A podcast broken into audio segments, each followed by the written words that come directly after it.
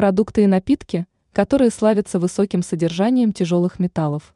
В рационе у каждого третьего. Сбалансированное питание нужно не только для получения всех необходимых витаминов. Оно еще важно и для того, чтобы избежать получения чрезмерной дозы нежелательных для организма веществ. Есть некоторые продукты и напитки, при употреблении которых стоит следить за нормой. Их проблема в высоком содержании тяжелых металлов. Темный шоколад. Горький шоколад от 70% содержит много антиоксидантов и флавоноидов. Пользы от них много, укрепляют здоровье сердца, улучшают когнитивные функции и благоприятно влияют на кровяное давление. Поэтому многие едва ли не каждый день едят горький шоколад и порой легко заходят за рамки нормы. Исследование, проведенное в 2022 установило, что данная разновидность шоколада также содержит много свинца и кадмия. Порой их количество превышает допустимые нормы.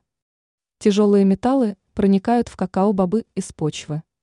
Основная часть остается во внешней оболочке плодов. Но в процессе сбора и обработки свинец начинают накапливать и сами зерна.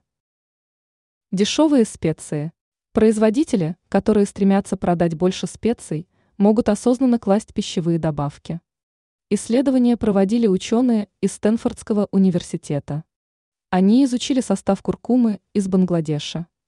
Некоторые недобросовестные производители добавляют промышленный краситель, чтобы придать продукту ярко-желтый цвет. Этот компонент увеличивает содержание свинца в крови. Также ученые нашли много свинца и кадмия в сушеной корице, базилике, соленом и сушеном луке. Китайский чай. Исследователи из Канадского университета Альберты изучили свыше 30 сортов чая из Китая, Индии и Шри-Ланки. Выводы удручают. 73% пакетированных образцов из Китая содержат свинец. С листовым чаем дела обстоят не лучше. В 83% образцах содержалось более чем по 5 микрограммов свинца. Скорее всего, одна чашка такого напитка в день не навредит. Но другое дело, когда речь идет о трех-четырех кружках. Ранее тут новости писали о том, что делать, если макароны получились переваренными.